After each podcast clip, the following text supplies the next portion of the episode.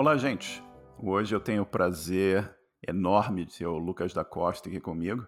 Tudo bem por aí, Lucas? Tudo certo, Marcelo. Tudo certo aí? Tudo 100%, cara. Muito obrigado aí por tirar um pouco do, do teu tempo e já é final do dia em Londres, que é um prazer enorme. E, Lucas, a primeira pergunta que eu geralmente faço para os meus entrevistados aqui é como é que você começou com, com tecnologia? Como é que você se interessou por isso? E como é que você viu que era, que era para ti essa coisa de computação? Sempre tive muito interesse por, por videogames e, e, tecnologia no geral, assim, desde criança, meus brinquedos favoritos sempre foram máquina de escrever, videogame, enfim, computadores. Eu tive acesso a isso numa, numa idade muito, ainda muito, muito jovem, eu tive acesso a, a todas essas coisas, eu sempre tive esse, esse privilégio. E quando eu tinha mais ou menos ali uns 13 para 14 anos, eu jogava um RPG online que ele era muito popular no Brasil, chamado Ragnarok Online talvez muitas pessoas que nos ouvem vão, vão lembrar. Nessa época, quando eu comecei a jogar, eu vi que eu precisava fazer muito esforço para, enfim, ganhar, ganhar level e ficar mais forte, conseguir os itens que eu gostaria e tudo mais. E assim, por mais que eu gostasse de jogar o jogo, aquilo me parecia um pouco repetitivo, assim. E foi aí que eu descobri uma ferramenta open source chamada OpenCore, que é um cliente automatizado, digamos assim, que é o nome mais, mais bonitinho para bot. Eu achei muito, muito legal a ideia, comecei a revirar ali o código, fazer os primeiros bots. Na época eu não, não codava, eu mais configurava. E aí foi evoluindo, enfim, eu até escrevi sobre isso no, no Twitter e no blog recentemente. Conforme eu ia escalando as minhas, as minhas operações virtuais, ficou cada vez mais difícil de eu fazer o que eu gostaria com, com esses bots. Foi aí que eu descobri Perl, que era a linguagem usada para fazer o próprio OpenCore, e descobri que dava para fazer plugins e tudo mais. E aí eu comecei a, enfim, operar bots em mais larga escala, comecei a escrever um pouquinho de Perl, é, muita regex na época. Aí eu cheguei, eu lembro que eu cheguei até a comprar é, uns VPS aleatórios na época, o EC2 não era tão popular, e comecei a rodar um monte de bot lá. Enfim, para resumir a história, esse, esse foi o meu primeiro contato assim, com programação em si, foi trapaceando em joguinhos online. Não sei se é bom, não sei se é ruim, mas me deu uma carreira, então fico muito feliz com isso, assim. Mas eu sempre, sempre tive essa inclinação, esse foi mais o meu, o meu primeiro contato mesmo. E aí, a partir daí, eu já, já sabia o que eu queria fazer da vida. E indo mais adiante, sempre fiz parte de muitos fóruns underground online sobre videogames e etc. Aí eu gostava muito de, enfim. É, eu lembro da época que a gente jogava Pokémon. Uma das coisas que se fazia no Pokémon competitivo era tentar manipular o gerador de números aleatórios do jogo para você conseguir o Pokémon perfeito. Então a gente contribuía em alguns projetos para fazer a engenharia reversa desses geradores de números aleatórios aí e conseguir, enfim, é, ganhar no joguinho mais uma vez, é, trapaceando um pouquinho. Na, na, na, verdade, não sei se se encaixaria como trapaça, né? Mais uma, uma engenharia reversa. Mas enfim, daí para frente sempre sei, é, soube o que quis fazer, até que na faculdade eu, eu entrei para para sistemas de informação e daí para frente foi foi só bastante trabalho. Acho que você já a terceira ou quarta pessoa que eu, que eu entrevisto aqui que menciona o Ragnarok, né? Acho que o Ragnarok é o, é o responsável direto pela a introdução, a apresentação de, de muitos no Brasil à computação e muitas dessas pessoas vir, vir entraram para a área de tecnologia e viraram profissionais da área. Bacana ver, ver isso aqui. Você falou um pouquinho aqui da, da faculdade, conta para a gente como é que foi o ensino básico, você falou em off para mim que você é de Floripa, né? Então conta um pouquinho para a gente como é que foi o teu, teu ensino básico, teve alguma exposição à tecnologia ou não teve? E como é que foi a chegada à faculdade, onde, onde é que você estudou e como é que foi o teu curso? Então, na, na escola mesmo, eu lembro que, que desde muito cedo, assim, minha escola oferecia aulas de informática, mas enfim, eram umas aulas assim, mais para mais pra você saber, enfim, usar um computador, etc. Era uma coisa bem lúdica ali, até pela, pela nossa idade, né? Ali, como eu já, já tinha computador em casa, enfim, já gostava muito, enfim, eu usava esse tempo para fazer outras, outras atividades, não necessariamente eram as atividades básicas da aula, enfim. Então, assim, eu sempre tive muito essa exposição, mas não necessariamente num ambiente formal. Eu acho que por essa minha inclinação natural, enfim, participar de, de fóruns, etc., nesses lugares, assim, uma, uma coisa que eu via é que as pessoas que elas eram mais conhecidas, assim, de maior status, eram pessoas que tinham conhecimento de programação e, enfim, inventavam coisas para deixar o fórum melhor e, e coisas do tipo. E foi sempre daí que veio meu contato, assim, foi, foi muito pouco pelo ambiente formal. Eu acho que esses ambientes na faculdade eles foram mais úteis, claro, para fazer um networking, etc. Mas eu sempre me interessei por isso também no, na minha vida pessoal, né? Então, antes disso, por mais que eu tivesse tido esse contato, nunca foi assim um, uma coisa que eu diria que foi decisiva para minha carreira ou para influenciar, enfim, qualquer coisa que eu fizesse no, no mundo da tecnologia. Eu acho que foram assim 95% coisas que eu fiz no meu no meu tempo livre mesmo. E conta um pouquinho sobre essas coisas que você fez no no teu tempo livre e, e como é que isso levou você a, a pintar assim surgir oportunidades de trabalho para você. Então, é, em questão de, de oportunidade de trabalho profissional mesmo, o que mais fez diferença foram as minhas contribuições para open source, né? Eu acho que, assim, por mais que eu tenha feito alguns outros, outros pequenos projetinhos, assim, pessoais, nenhum deles é, era nada open source, assim, de grande visibilidade e tal. Até que eu comecei a contribuir para o Chai e para o Sinon, que são duas libraries é, bem populares de teste no mundo do JavaScript. Essas duas libraries foram o que me deu mais visibilidade profissional, inclusive diretamente me levaram a, a alguns dos empregos que eu tive na área, né? Então, quando eu comecei a contribuir para o Chai, eu ainda estava na faculdade, eu acho que foi em meados ali de 2015. Nessa época eu tive muito contato com o pessoal aqui do Reino Unido, o, a maioria dos colaboradores era daqui. Foi por causa do Shai, inclusive, que o, o CTO da primeira empresa que me contratou aqui no Reino Unido, que patrocinou meu visto, que fez eu vir para cá, que ele, que ele me conheceu. Foi através do, do Chai, não necessariamente através do Chai, o primeiro contato, ele leu meu blog e depois viu que eu contribuía para o Chai, que ele já usava. E foi por isso que eu tive essa primeira proposta. E mesmo antes disso também, é, quando, quando eu recebi essa proposta, eu fiquei um tempo no Brasil trabalhando remoto, até sair o visto e etc. E nesse tempo, eu peguei um trabalho remoto também para uma empresa norueguesa, em que a pessoa que me recomendou dentro daquela empresa era um dos contribuintes do Sign Então, basicamente, a gente já trabalhava junto, eu já lidava com ele no GitHub toda semana. Quando eu postei no Twitter que eu estava, enfim, em busca de, de, um emprego até que o meu visto saísse, etc., ele que me conseguiu essa oportunidade, assim, e até hoje, muitas das oportunidades que eu tive foram por causa desses projetos, como o livro, várias talks que eu fiz e tudo mais. Então, com certeza, o que me deu mais visibilidade foram esses dois, dois projetos, o Chai e o, e o Simon. E é bacana ver a contribuição de para open source, né, tia? Abrindo oportunidades, te inserindo na comunidade e, eventualmente, como você disse, abrindo uma porta para você se mudar para o Reino Unido, aí, né? E conta, conta um pouco para a gente, já que você começou a falar aqui sobre o Chai e o Sinon, conta um pouco mais sobre esses projetos e, e conta também sobre a importância de, de testes automatizados e, e o que, que o Chai e o Sinon fazem para esse tipo de processo e como é que ajudam os desenvolvedores de, de projetos JavaScript. Então, o Chai ele é uma library que ela faz assertions, é, ou asserções, que eu acho que é assim que se, se chama em português, e basicamente o que ela faz é verificar se o valor que foi gerado pelo seu código é igual ao valor esperado.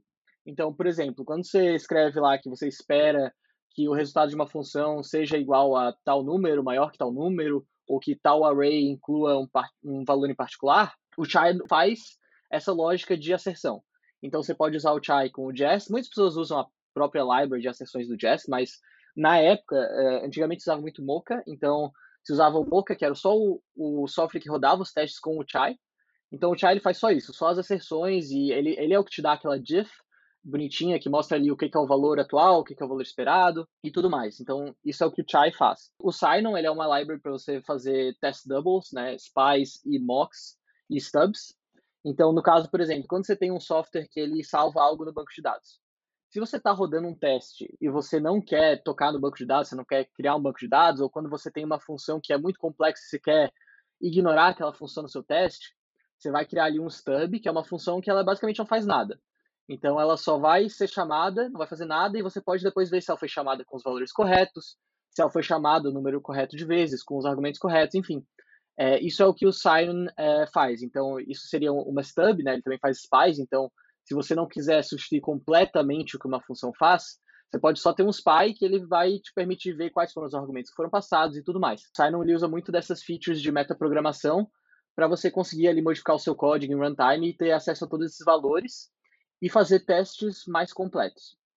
Então isso é o que, o que as duas libraries fazem. Ambas as libraries hoje em dia, muitas das funcionalidades delas foram superseded, foram substituídas por coisas que já vêm bundled, é, incluídas no Jest. Então, por exemplo, hoje em dia se usa muito a library de assertions do próprio Jest e se usam muito os mocks e os, os stubs do próprio Jest. Apesar de que, inclusive, algumas implementações do Jest são baseadas nas implementações dessas outras libraries. Então, por exemplo, quando você faz um, um fake timer no Jest, que você tem lá uma função que depende de um certo valor de data e tal. Quando isso acontece, é muito difícil você escrever um teste que ele é determinístico. Né? Então, por exemplo, se você roda um teste hoje na sua máquina e espera que a data seja a data de hoje, se você rodar esse teste amanhã, você tem que esperar que a data seja a data de amanhã e tudo mais. Então, para você fazer isso, você tem que ter um, você tem que mocar o tempo, né? Você tem que tirar esse fator de indeterminismo e para isso você usa fake timers. E a implementação que o Jest usava por muito tempo, não sei se ainda é a implementação atual, era a implementação do Sinon, que se chama Lowlex. Então, muitas dessas novas funcionalidades do Jest foram, inclusive, inspiradas por essas outras, outras libraries, elas são mais bundled in. E aí, o que você falou ali sobre a importância de testes automatizados, é muito legal que você falou isso, porque justamente quando eu comecei a trabalhar com desenvolvimento, foi porque eu automatizei as tarefas de teste que eu devia fazer. Então, no meu primeiro estágio, eu tinha um estágio como QA, então eu fazia quality assurance, eu testava é, o software que a empresa produzia. E muitos desses testes, eles eram muito manuais, e eu não gosto de fazer o mesmo trabalho duas vezes. O que eu fiz foi automatizar uma boa parte desses testes que a gente fazia e criar ferramentas para tornar esses testes mais fáceis. Foi aí que, inclusive, eu comecei a me interessar pelos testes, e ver o trabalho que isso me reduziu ao longo do tempo, para mim foi fascinante. Desde então, eu, eu sou um grande adepto não só de testes em geral, mas, mas do, de, do TDD também, do processo de você, enfim, tomar pequenos passos e escrever os testes enquanto você escreve o código e tudo mais, porque é muito time saver, assim, salva muito tempo, principalmente na long run, porque assim, sempre que você faz modificação, você não precisa rodar o mesmo teste várias vezes. Então, assim, eu gosto de dizer que o teste ele, ele não vai garantir que o seu código não tem nenhum bug, não é isso, mas ele pode te dar garantias muito boas de que ele não possui certos bugs. Então, assim, ele evita que você cometa o mesmo erro duas vezes, né? Porque se algo já falhou, você vai escrever um teste para garantir que aquele bug em particular não vai existir no futuro, entende? Então, eu considero testes essenciais, principalmente se você trabalha em time. Porque quando você trabalha em time, nem sempre todo mundo vai fazer os mesmos testes.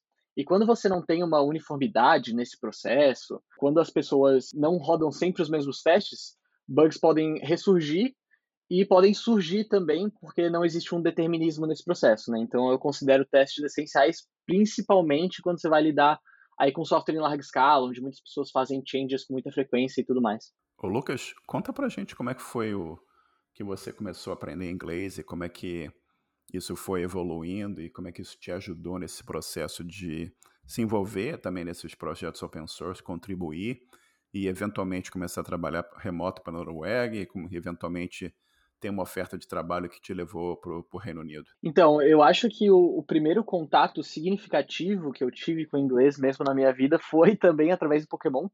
Porque, assim, eu não sei se, se todos os ouvintes já jogaram Pokémon, mas, assim, eu, como uma, uma criança que não sabia nada de inglês na época, eu achava muito frustrante você jogar o jogo, você ter que andar e falar com vários NPCs, etc., e você não saber o que está acontecendo. Então, era basicamente um, um brute force no jogo. Eu nunca sabia o que deveria ser feito, eu não entendi exatamente qual era o próximo objetivo, eu só ia ele jogando, enfim, confiando nas animações, etc. E com o tempo eu fui me interessando mais em saber inglês para poder avançar no jogo. Foi o meu primeiro contato, eu diria assim, significativo.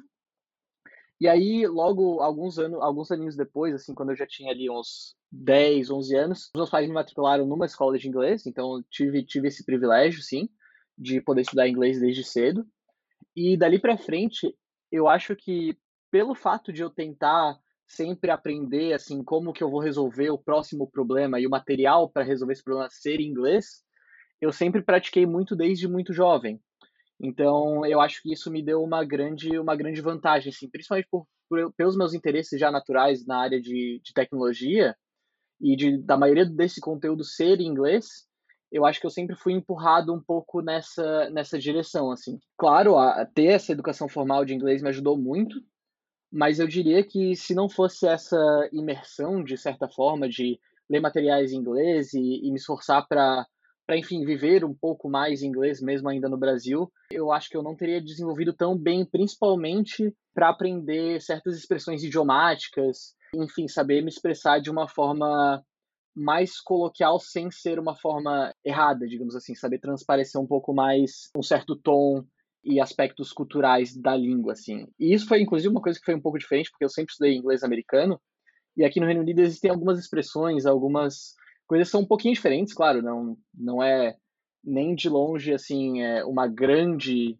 uma grande diferença, como talvez seja, eu não sei, talvez você saiba falar melhor, Marcelo, francês do Canadá e o francês da França, É, eu acho que as diferenças não são tão grandes, mas, mas mesmo assim, enfim, são coisas que você vai se adaptando com o tempo conforme você tem essa, essa imersão na linguagem.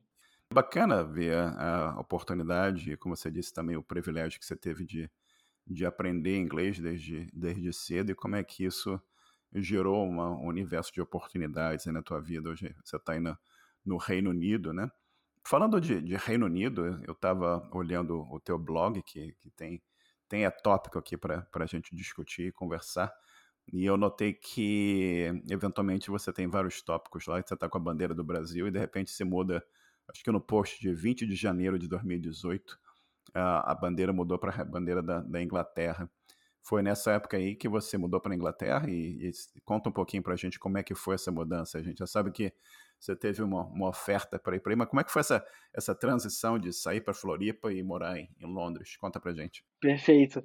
Então, eu sempre quis morar fora do país, assim, desde muito jovem. Eu lembro que eu falava o pai ainda quando eu tinha é, ali uns 16 anos, que eu sempre, sempre queria, é, sempre tive essa vontade de morar em outro país e, enfim, ter essa, essa experiência.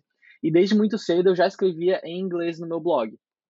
Então, acho que se você scrollar até lá embaixo, mesmo o primeiro post que eu fiz, ali em 2014, se eu não me engano, já era inglês. E eu ainda morava no Brasil, trabalhava no Brasil e tudo mais, mas eu sempre tive essa vontade, então eu sempre escrevi inglês.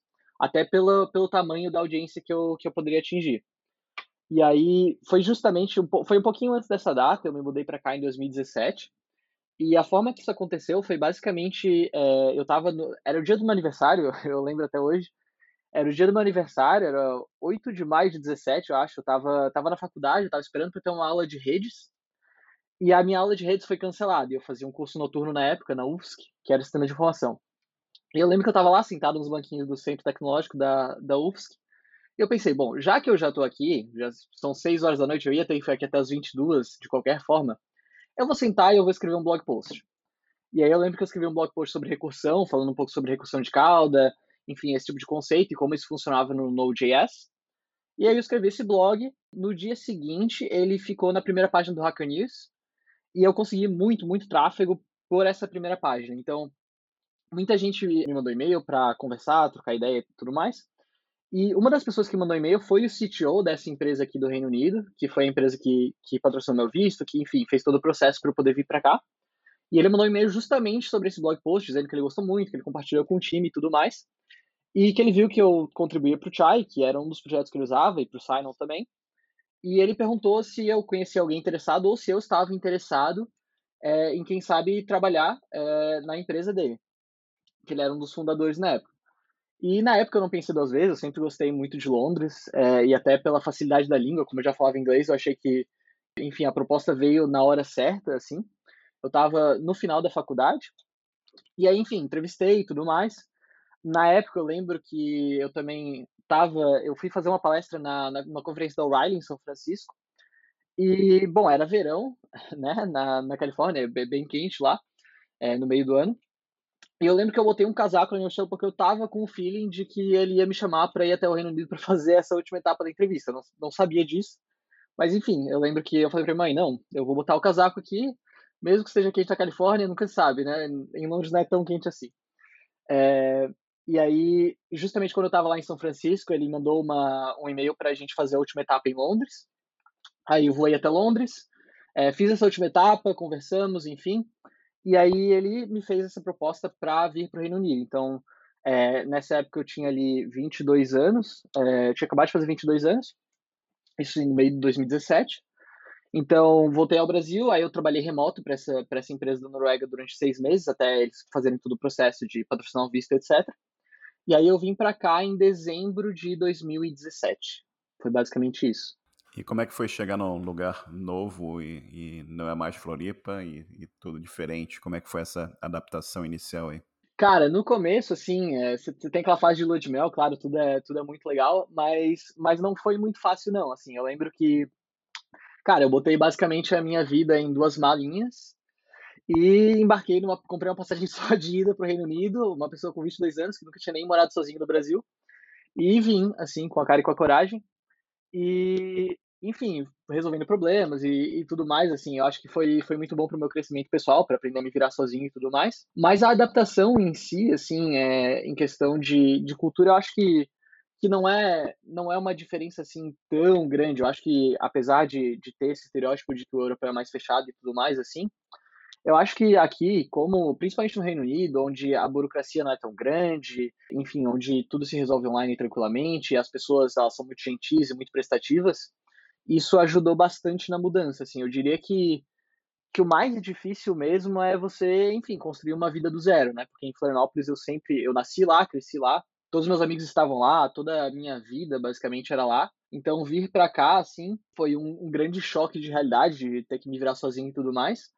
Mas, cara, no fundo, eu acho que foi uma das melhores coisas que eu, que eu poderia ter feito na vida, assim, apesar de, de eu ter largado a faculdade faltando um ano para terminar, assim, eu diria que eu aprendi muito mais aqui nesses, nesses cinco anos do que eu teria aprendido nesse último ano que, que me faltava de, de universidade. Então, foi, foi muito bom no geral, assim, apesar de, dessa dificuldade, assim, de, de settle in, é, eu diria. Conta um pouco do, sobre o teu trabalho com Node School. Qual é, qual é a tua contribuição lá e o, e o impacto desse, desse projeto também? Então, o Node School ele foi um projeto que eu contribuí principalmente com, com tradução e com fomentar a, a comunidade brasileira, porque na época eu queria começar a contribuir para projetos open source eu não me sentia muito qualificado antes de eu contribuir para o Chai, inclusive isso, isso aconteceu antes do, do Chai. Então eu procurei projetos em que eu pudesse me familiarizar assim, com o processo de abrir um PR, de resolver um conflito e tudo mais. E os projetos que eu achei que seriam mais fáceis de eu começar a contribuir eram projetos de tradução. Então, existe inclusive um livro chamado Eloquent JavaScript, que eu traduzi alguns capítulos é, para português também. E aí eu vi que existia uma grande é, falta de trazer esses conteúdos para o português brasileiro. E eu vi que aí teria uma oportunidade para eu poder aprender, enfim, como funciona esse processo. E aí eu comecei a traduzir o, o Node School, então a tradução do Node School em português brasileiro, eu não sei se muitas pessoas usam ainda hoje em dia. Eu acho que tem capítulos no Brasil, eu não, nunca gerenciei um capítulo no Brasil, mas eu coordenei a tradução do, do projeto para português, do Learn New Node e também é, do projeto de streams, que funcionava da mesma forma, um playground ali interativo com as instruções para como você faz e tudo mais. Então, basicamente a minha maior contribuição mesmo foi é, coordenar esse projeto de tradução, fazer a tradução e revisar algumas das próprias traduções que eles tinham já no Node School. Mas eu acho que a, a grande contribuição mesmo vem das pessoas que geram o, os, os capítulos, eu diria, que gerenciam os capítulos, né, que fazem os eventos presenciais, enfim, síncronos, as aulas e tudo mais para ensinar o pessoal é, Node.js. Até porque hoje em dia tem muito mais conteúdo que tinha na época, né? Na época era um projeto ainda bem bem incipiente quando eu comecei. Conta pra gente como é que foi a, a experiência de você escrever o livro Testing JavaScript Applications e como é que foi a, a experiência de escrever o livro e também como é que foi a, a receptividade da, da comunidade em geral, tanto no Brasil como fora do Brasil? Cara, foi, foi bastante trabalho, assim, foi, foi bem, bem trabalhoso. Sempre eu eu, eu sempre, quando eu leio um livro, eu gosto de ler o livro inteiro, inclusive os agradecimentos, é, o que as pessoas falam sobre o processo de escrever e tudo mais. E todo livro que eu lia, sempre que eu passava pela parte de agradecimentos e, e tudo mais ali do, do processo, eu sempre via as pessoas agradecendo a família delas, de o quão difícil tinha sido e tudo mais. Então eu já tinha uma noção de que não ia ser assim a coisa mais fácil do mundo, é, não em questão da, da dificuldade técnica do processo, mas da disciplina de você fazer um livro tão longo, né? Porque o meu livro ele era estimado, eu lembro quando eu enviei a proposta para minha editora, ele era estimado em 300 páginas e eu acabei escrevendo 500, então quase o dobro do tamanho aí. E, e cara, nesse processo, assim, eu sou uma pessoa que eu sou muito disciplinado. Assim, eu acho que que eu não tenho nenhum nenhum dom assim muito especial, não não sou um gênio assim que simplesmente olha para algo e entende. Mas eu acho que eu tenho a capacidade de persistir naquilo e criar um sistema para que eu possa fazer um pouco todo dia.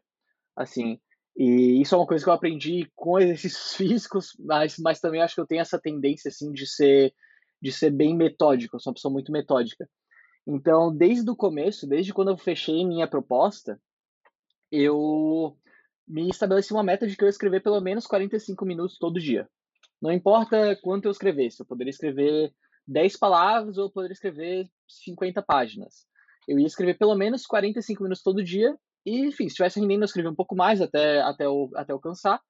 E se não, enfim, eu coloquei ali meus 45 minutos e tentei render.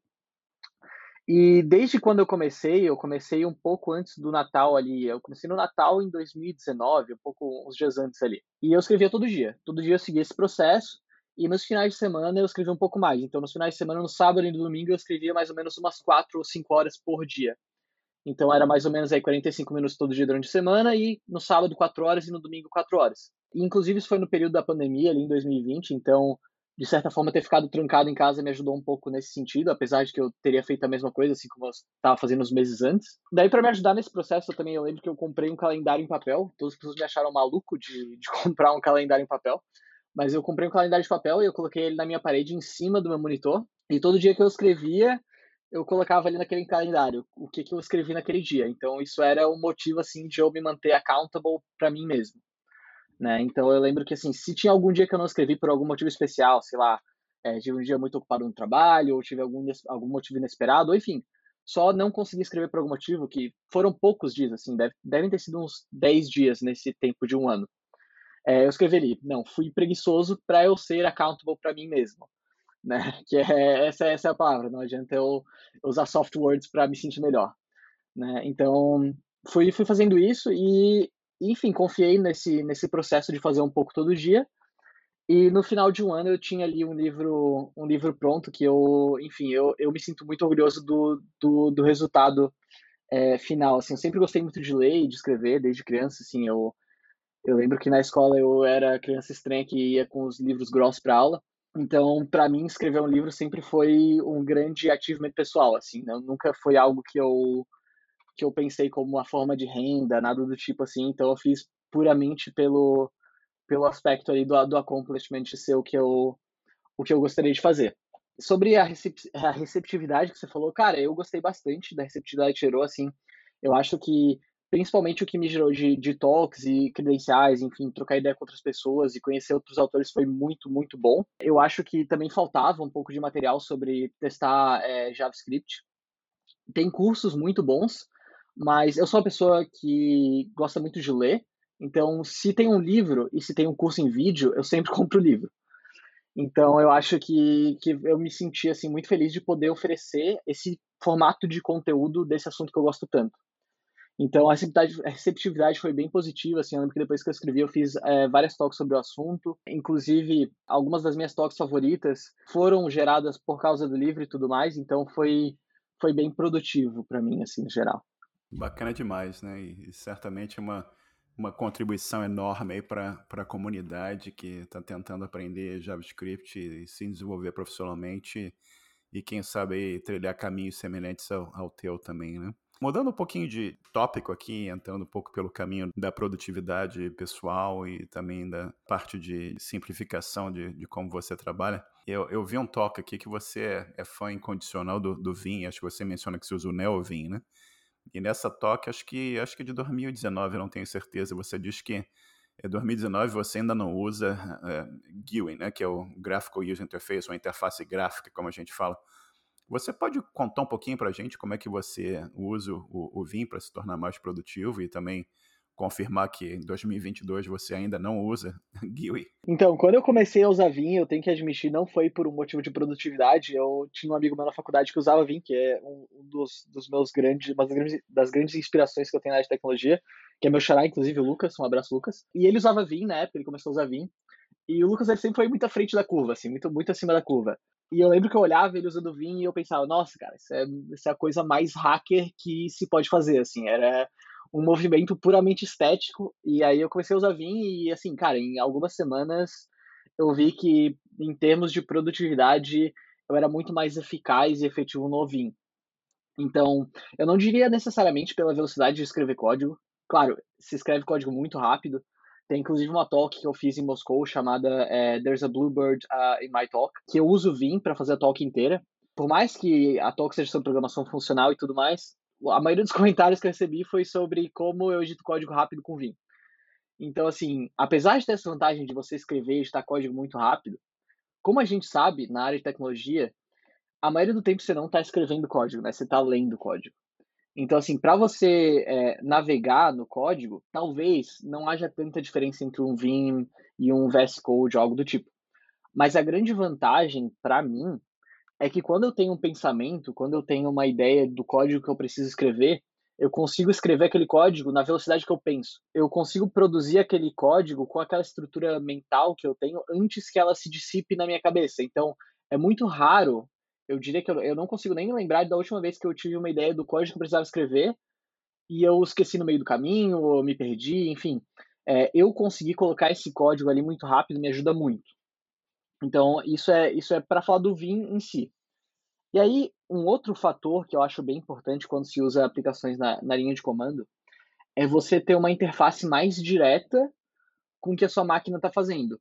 Então, assim, quando você tem uma, uma GUI, todo o objetivo de você ter uma GUI, aquele tipo de interface, é ela abstrair vários conceitos para você, para que seja mais fácil você fazer o uso daquela aplicação. Então, ela faz um certo handholding, ela te pega pela mão e mostra, olha, é assim que se faz, tem esse botão aqui. Enfim, é, é uma, uma curva de aprendizado mais amigável. Só que por, por ele, por essa, esse tipo de interface te dar muita abstração, ela acaba te distanciando um pouco do que está ocorrendo ali por baixo dos panos. Então, quando você usa uma aplicação na linha de comando, você tem que ser mais familiar com os mecanismos que estão rodando por ali. Então, por exemplo, um debugger. Quando você usa um debugger no, no VS Code, enfim, você vai apertar um botão e o debugger vai fazer o que ele tem que fazer. Mas você sabe como funciona um debug? Você, você sabe quais são as scores que estão acontecendo ali? Quando você, por exemplo, é, um debugger em Go ali, um, um GDB da vida, alguma coisa do tipo? Talvez, se você encontrar um problema nesse processo, num VS Code da vida vai ser muito difícil de resolver, porque ele já abstraiu muita coisa para você. Você não sabe onde está o problema, você não sabe como a ferramenta funciona. Então, pelo fato de a linha de comando tirar um pouco dessas abstrações, você tem um contato mais direto, você sabe melhor como as coisas funcionam por baixo dos panos.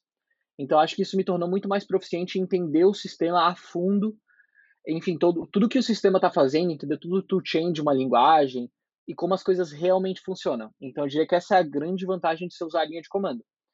E isso não é para dizer que a linha de comando não pode ser amigável.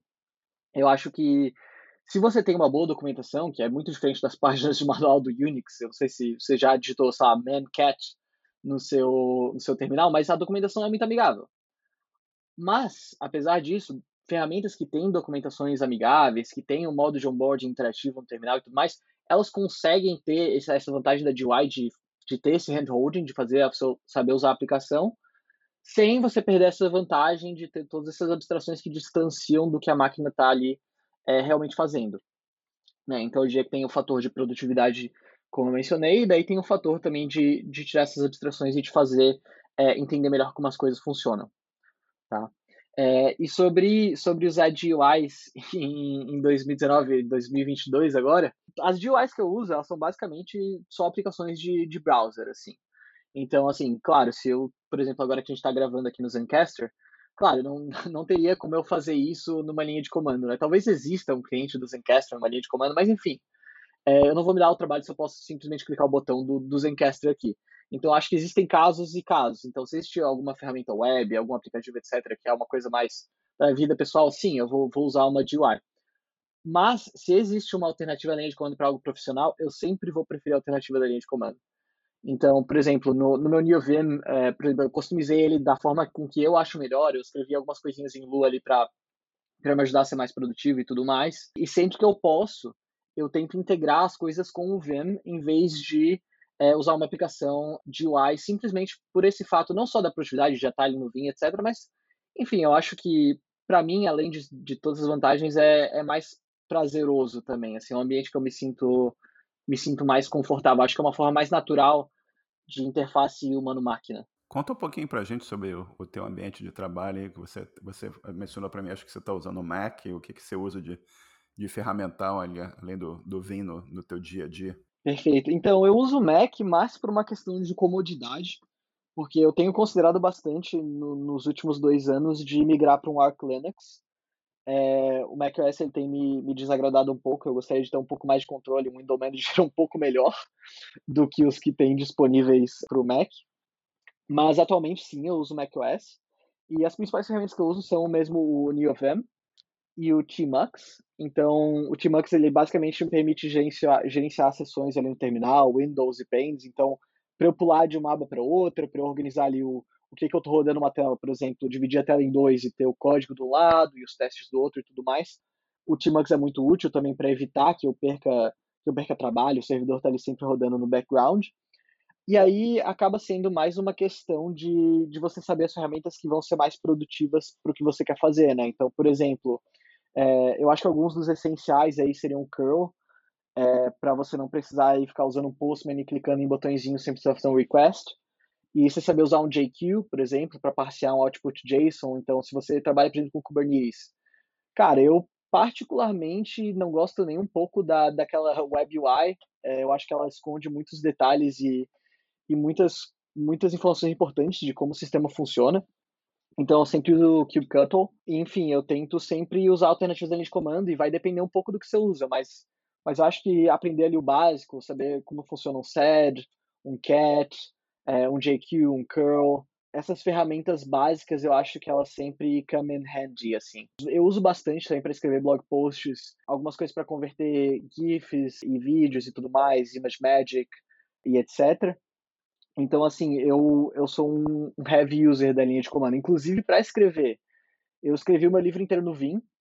Eu lembro que quando a editora me mandou, me mandou a proposta, explicou as ferramentas, etc, eu perguntei, cara, eu gostaria muito de escrever um livro todo em plain text, porque eu não vou suportar ficar clicando em botãozinho no Word ou no Google Docs, enfim. E aí eles me apresentaram a alternativa da ASCII-Doc, né? Então eu escrevi meu livro inteiro no Vim, em ASCII-Doc, e enfim, foi muito mais produtivo, porque depois, por exemplo, existiam capítulos em que eu precisei trocar a ordem de imagens, ou enfim, trocar a ordem de capítulos e tudo mais. Em vez de eu ir no Word e ficar selecionando, copiando, colando, enfim, fazendo todo aquele trabalho manual, eu escrevi um script, colocava ali meia dúzia de regex, apertava um botão, em segundos eu tinha feito um trabalho que teria me durado aí um dia, dois dias inteiros para eu fazer arrastando coisinhas numa UI. Então acho que depende muito da do que você vai fazer, mas aprender o básico é sempre sempre útil. É sempre muito interessante ver como as pessoas usam as ferramentas, né, e como é que elas acham também caminhos e, e opções que, que as tornam mais produtivas no trabalho e que eventualmente influenciam também o trabalho de outros, né, que usam isso também para se tornarem mais produtivos. E por falar um pouco em, em produtividade para o caminho aqui de, de produto e, e, execução de projeto e tudo mais, conta para gente um pouquinho o, o que, que, que, que é um MVP e, e, a tua ideia do que você chamou de Minimal Viable Nothing. Elabora um pouquinho desse, desse tópico para gente, por favor. Então, o que eu chamei ele de Minimum Viable Nothing é uma forma de você testar um produto sem precisar construir ele, assim. E eu acho que, que isso pode ser aplicado não só para você lançar um novo produto, mas também para você fazer o discovery de novas features. Eu acho que muitas vezes uma das minhas grandes frustrações com software é quando você constrói software antes de saber se aquilo vai ser útil, enfim, se alguém ao menos se importa com aquilo. Então, por exemplo, é, alguém chega com uma ideia e diz precisamos construir feature X. Bom, como que você sabe que essa, que essa feature vai ser útil? Você falou com, com o cliente? Você, enfim, mostrou para ele alguma coisa que te convença que essa feature é útil? E aí, muitas vezes, você, se você não tem essa, essa, esse procedimento, essa cultura de testar antes de construir demais, você vai fazer apostas que elas são muito caras para você pagar o preço delas. Então, por exemplo, em vez de você construir um aplicativo inteiro, antes de você saber se existe uma viabilidade daquele aplicativo, você pode só construir uma UI, um mockup, ou enfim, você pode achar um jeito de validar se as pessoas realmente querem aquilo. E aí existe uma vantagem em você fazer isso, que é as pessoas elas são muito ruins em saber determinar o comportamento futuro delas. Então, se alguém fala assim para você, não, eu vou fazer atividade X ou eu pagaria por este aplicativo, eu não tomaria isso como uma validação de que o seu aplicativo ele realmente vai ser bem sucedido. Porque vamos supor que ela fale isso. Se você pedir para essa pessoa um, cartão, um, número de cartão de crédito para ela colocar num formulário, para ela realmente pagar, para ela realmente ter o ônus de poder ter o benefício que aquele aplicativo vai oferecer, muitas vezes você vai dizer não. Então, o Minimum Viable Nothing, ele permite que você, enfim, construa alguma coisa, por mais seja um vapor é, ou alguma coisa do tipo, que você possa mostrar para a pessoa e ter algum algum commitment dessa pessoa. Então, isso é uma coisa que é bem falado, inclusive, no livro chamado Jobs to be Done, sobre feature e product discovery. É você enfim, ter esse commitment de alguma forma. Então, às vezes, não é nem você já vender o produto, mas é você convencer a pessoa a usar e, e pular em algumas calls com você durante a semana, ou mesmo você pedir introduções daquela pessoa para alguém, porque isso já vai fazer com que a pessoa tenha o ônus de ter que fazer a introdução e arriscar é, a reputação dela para aquilo. Então, é uma prova social, de certa forma. Né? Então, acho que o Minimum Viable Nothing ele encurta esse caminho. Para fazer uma analogia, talvez uma analogia que eu gosto muito é a do Donald Heinertson, que ele inclusive fala no livro Principles of Product Development Flow, que é um dos meus favoritos aí de todos os tempos, que é o, o exemplo da, da loteria. Então, por exemplo, se eu chego para você, Marcelo, e eu falo, olha, tem uma loteria aqui que ela paga mil dólares e você paga 30 dólares por um ticket de três dígitos. Se você acertar os três dígitos, você ganha ali os mil dólares, certo? A, sua chance de ganhar ela vai ser uma em mil, certo? Você tem três dígitos de 0 a 9. Quando você vai pagar os 30 dólares, a sua chance é 1 em mil e você gastou os 30 dólares de cara para ter uma chance muito baixa de ganhar. Enquanto que se você pagar 10 dólares por dígito, caso você erre o primeiro, você não precisa continuar apostando os outros 20. E você ainda tem a mesma chance de ganhar. Então você quebra uma grande aposta em passos menores. Então, esse mínimo viable nothing te ajudaria a quebrar sua grande aposta, sua grande ideia, em passos menores para você ir validando ela e adaptando a sua ideia à realidade. Né? Basicamente, essa, essa é a ideia. É, a ideia é excelente, realmente muito boa mesmo.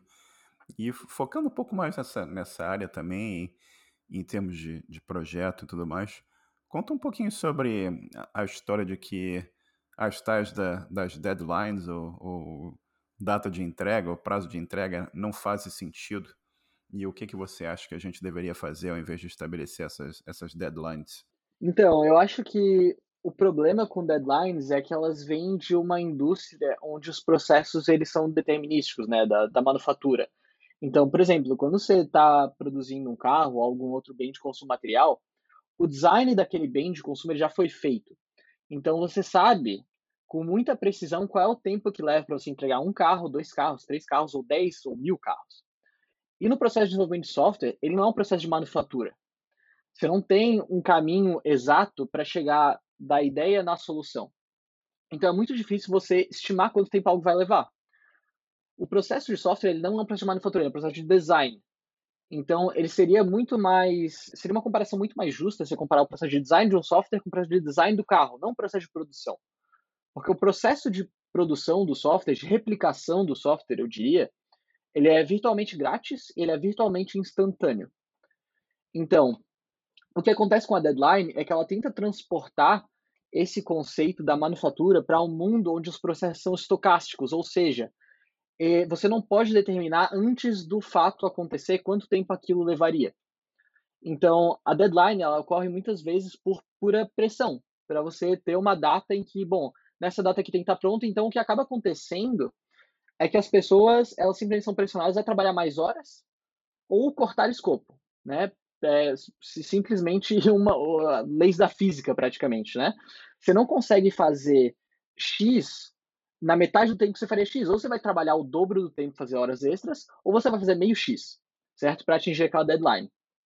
Então, além da deadline ela ser muito difícil de você estabelecer, pelo desenvolvimento de software ser um processo estocástico, também é contraprodutivo você ter uma deadline muito longa e você, quando você atinge esse deadline, não ter nenhum passo acionável que você possa fazer. Então, o que você pode fazer quando você perde uma deadline? Você pode estender a deadline. Ou seja, a primeira deadline era inútil. Você pode demitir alguém, ou ocupar alguém. Isso também não ajuda o software a ficar pronto mais rápido, né? Se você demite alguém, inclusive, provavelmente vai demorar mais tempo e mais pessoas vão se sentir inseguras, enfim, vai criar um, um clima horrível no time. Então, não existem ações acionáveis quando você tem uma deadline, principalmente se a deadline é longa, principalmente se o horizonte de planejamento é longo. Então, a alternativa que eu proponho nesse blog post, ela é base. Aliás, tem uma frase que eu gostaria de falar antes disso também, para ilustrar o que eu falei ali sobre, sobre fazer X em, em metade do tempo, que é que um sistema ele produz o que o sistema pode produzir. Regardless, independentemente se existe um goal, um objetivo.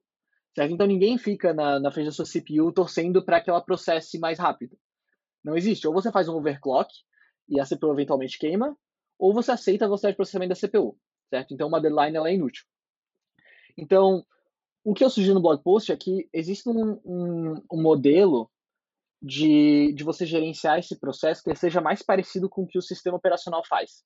Então, o sistema operacional, quando você inicia um programa, você não sabe quando esse programa vai terminar e nem se esse programa vai terminar. Né? E se você sabe disso, você provavelmente deveria se inscrever para o Nobel é, para resolver o routing problem. Né? Mas, enfim, como ele não tem essa garantia, o que ele faz é ele vai fazer um round robin ali entre os diferentes processos e ele vai, enfim, matar o processo se ele estiver consumindo muita memória, por exemplo. Ele tem esses pontos em que o programa ele é preempted, ele para de rodar para você dar ali tempo de processamento para ele poder executar outras coisas. Então, o que eu sugiro é que hajam mais preemption points regulares nesse processo. Então, em vez de você dizer assim, ah, esse software aqui ele vai estar pronto daqui a três meses, você vai falar assim, bom, vamos fazer o mais importante primeiro, o que leva menos tempo primeiro e que é o mais crítico primeiro, e a gente vai fazer atualizações desse status a cada dia, por exemplo. Então, quando você tem um daily stand-up, isso nada mais é do que uma oportunidade para você sincronizar e ver se tem algo indo errado e truncar esses caminhos ruins mais cedo. Então, quando você tem esses pontos de preempção é, mais frequentes, você pode parar e dizer, bom, fizemos isso, tem alguma coisa inesperada aqui? Isso não foi valioso? Qual que é a próxima ação que devemos tomar? Talvez isso não, não deva ser diário, talvez você possa ter pontos de preempção diários menores e pontos de preempção durante a semana, durante o mês um pouco maiores. Mas a ideia é que você tenha passos acionáveis antes da sua deadline e que essa deadline de preferência não exista, que você vá deliverando, vá entregando valores no menor tempo possível. Então, uma das coisas que as pessoas esquecem quando se fala do, do manifesto ágil é que, inclusive, o primeiro tópico do, do manifesto, o primeiro princípio, é que a prioridade principal é satisfazer o consumidor através da entrega de valor early e contínua de software que ele é valioso. Então, basicamente, esses pontos de preempção são para que você quebre a sua deadline em processos menores e consiga aí entregar valor em vez de, de entregar software numa determinada data, digamos assim. Conta pra gente um pouquinho sobre também como é que essa, essa ideia, o conceito de terminar o que foi começado, né, torna os times mais produtivos e, e mais previsíveis também.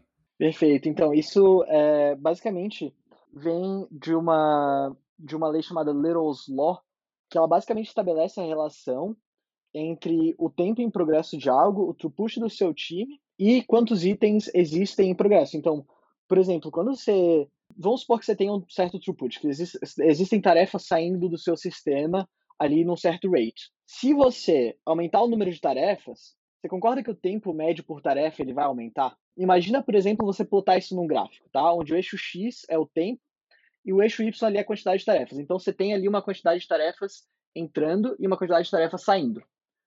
Se a quantidade de tarefas entrando é maior, se esse rate, se essa taxa é maior do que a, a taxa de tarefas que sai, essa diferença entre as duas linhas ela vai aumentando. E a diferença entre essas duas linhas é o cycle time, é o tempo de ciclo. Então, quanto mais coisas você inicia antes de ter terminado as outras, mais, em média, tudo vai durar. E aí você começa a ter um time mais imprevisível porque você está trabalhando em várias coisas ao mesmo tempo, então tem não só o custo de context switching, mas o simples fato de que a entrega ela é inelástica. Então você vai ter sempre aquele mesmo throughput, a não ser que as pessoas trabalhem mais horas, é claro. E isso vai fazer com que tudo tome mais tempo. E essas tarefas vão acumular e vão criando filas. Então, por exemplo, você está na fila do banco e tem uma pessoa na sua frente, você vai ser atendido muito rápido.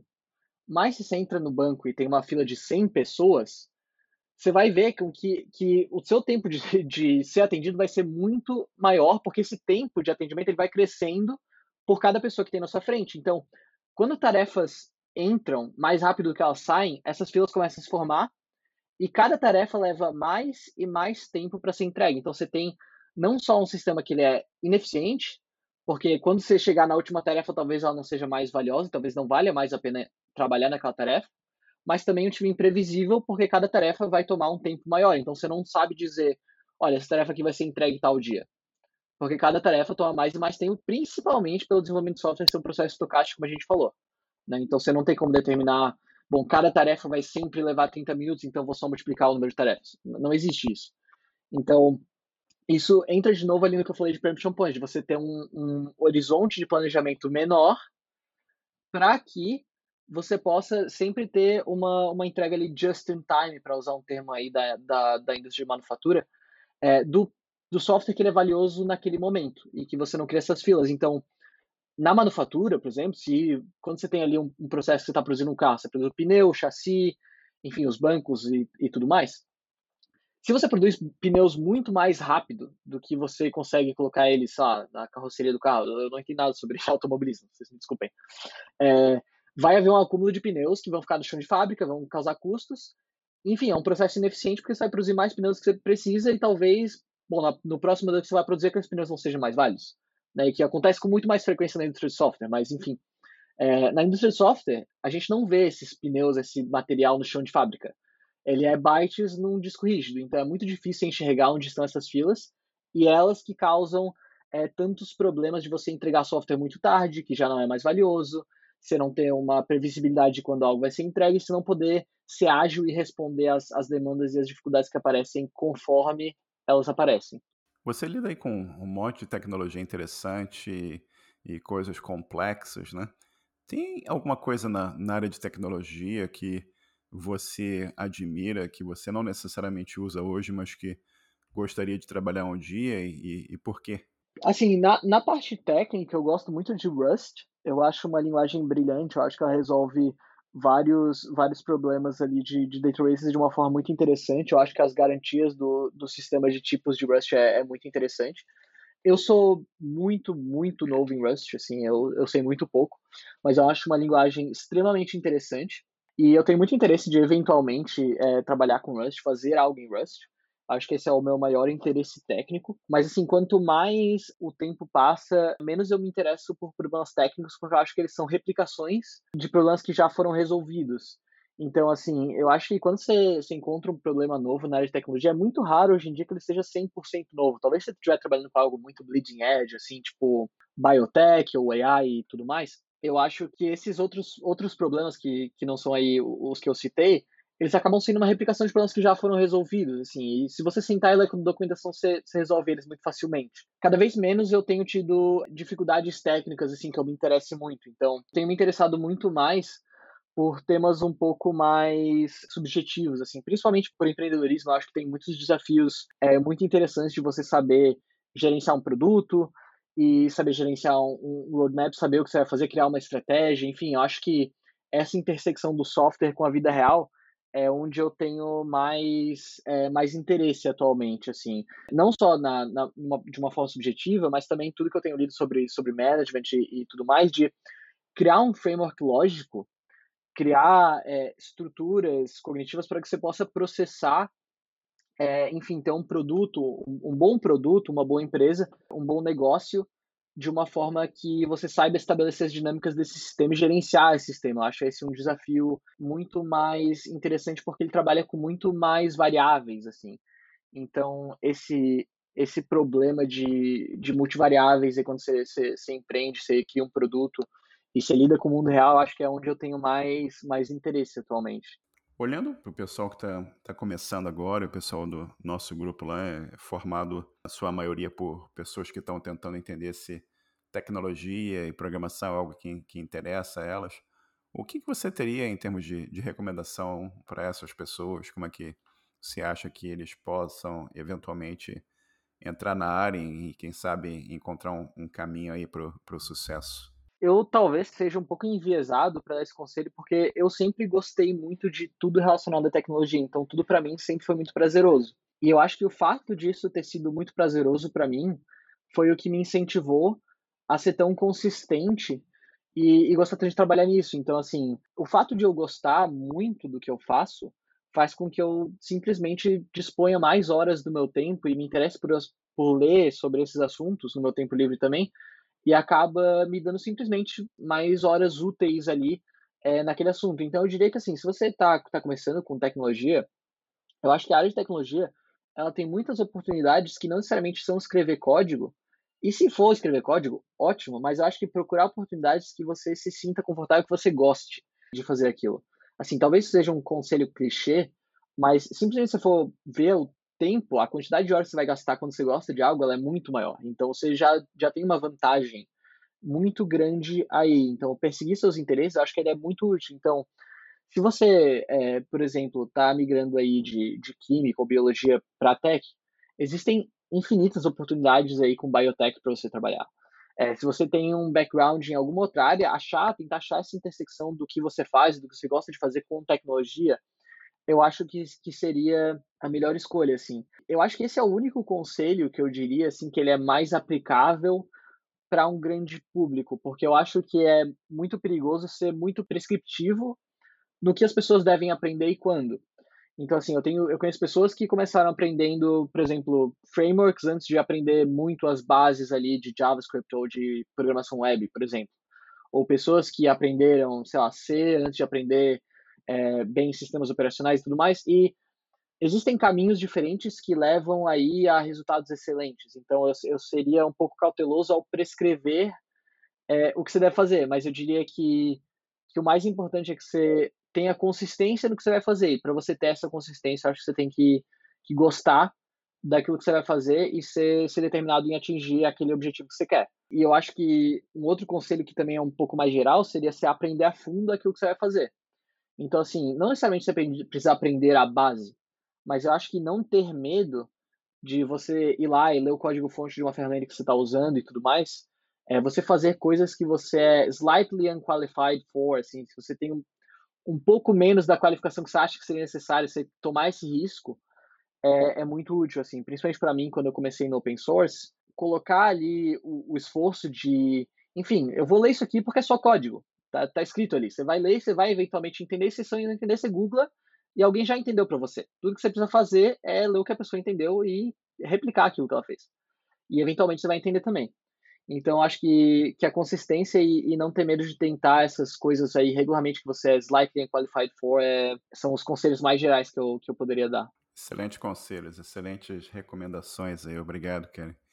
E, Lucas, você tem dicas de livro, música, jogos, filmes ou qualquer outra coisa que você goste, que você gostaria de, de compartilhar aqui com a nossa audiência? Não necessariamente é, na área de tecnologia e já mencionando aqui o, o teu livro também desde, desde do começo, tem, o que, que você gostaria de, de recomendar aqui para o nosso ouvinte? Cara, sobre filmes, eu vou ficar te devendo porque assim, eu sou terrível em, em usar o valor que eu pago pro Netflix. Eles, é, assim, eu dou zero custo para a infraestrutura deles e eles lucram todo mês comigo. Então, filmes eu vou provavelmente ficar te devendo, cara. Mas livros, olha, livros eu posso te recomendar vários, assim. Livros técnicos, além do meu, para já fazer o jabá. O que eu recomendaria, principalmente para quem trabalha com produto, mas também para quem trabalha com software, é um livro do Donald Heinrichsen que se chama Principles of Product Development Flow. Foi o livro mais transformador, eu diria, que eu li na minha carreira. Então esse livro ele é excelente. Um outro livro técnico aí mais sobre relacionado à programação é Designing Data Intensive Applications do Martin Flatman que também, se você quer fazer software em larga escala, eu diria que é essencial. Aí, mais para gerência, eu recomendaria também The Manager's Path, uh, da Camille Fournier. É um livro excelente para se você vai gerenciar um time. Enfim, para skills não técnicas em geral, é muito bom. E uma leitura, assim, um pouco mais é, criativa, eu particularmente gosto bastante de literatura russa, eu gosto bastante de Dostoiévski. Todos os clássicos Dostoiévski são maravilhosos para mim, então recomendaria muito. Enfim, eu acho que no geral, no geral seriam essas as minhas principais recomendações, além de um dos meus favoritos também do que é o do Edward Snowden, que é o Permanent Record, que foi aí o livro meu livro favorito de 2020. Basicamente é isso. Boa, acho que não falta material aqui pro pessoal se, se divertir, né? E Lucas, a gente já está conversando aqui para mais de, de uma hora já. Tem alguma pergunta aí que eu, que eu não fiz e que você gostaria que, que eu tivesse feito? Cara, deixa eu dar uma pensada nessa. Essa é uma, uma, uma boa pergunta. Você tinha me avisado ali, mas eu não, não cheguei a pensar nisso. Cara, eu acho que. Eu acho que não, assim. Eu acho que talvez uma das coisas que eu, que eu só, só diria sobre a importância de você saber escrever e colocar seus pensamentos em, em writing e como isso te ajuda a elaborar melhor as coisas que, que você pensa, assim. Mas, mas isso já seria mais um, um, um tópico, um conselho geral do que, do que uma pergunta uma pergunta em específico, assim. Chegando aqui pertinho do, do final do nosso papo, você quer divulgar alguma informação para contato, rede social, alguma outra forma que as pessoas podem usar para te contactar? Claro, então, todos os, os, meus links pessoais, eles estão no meu site, lucasfdefaca.costa.com, lucasfcosta.com, tem tudo lá, meu e-mail, Twitter, GitHub. Se você quiser mandar um e-mail, fique à vontade, lucas.lucasfcosta.com. E no Twitter, que é onde a rede social que eu sou mais ativo, eu não uso nenhuma outra rede social, eu sou o arroba TheWizardLucas. Então, se você quer ouvir alguns rants sobre produtividade, software em geral, também estou lá. E todas as quintas-feiras a gente também faz uma live é, respondendo as melhores perguntas do, do Twitter do, do Serafine. Então, se tem alguma pergunta que você quer que eu responda ela em áudio, você quer ouvir a comunidade debatendo, você manda lá um cc arroba sserafine. E quinta-feira, geralmente ali por volta das, das três e meia, a gente, a gente faz essa live lá. Então é basicamente isso. Eu queria te agradecer novamente aqui pelo, pelo teu tempo. Como eu disse, a gente ficou mais de uma hora conversando, já acho que são que agora são 18 e 20 aí na, na Inglaterra, né?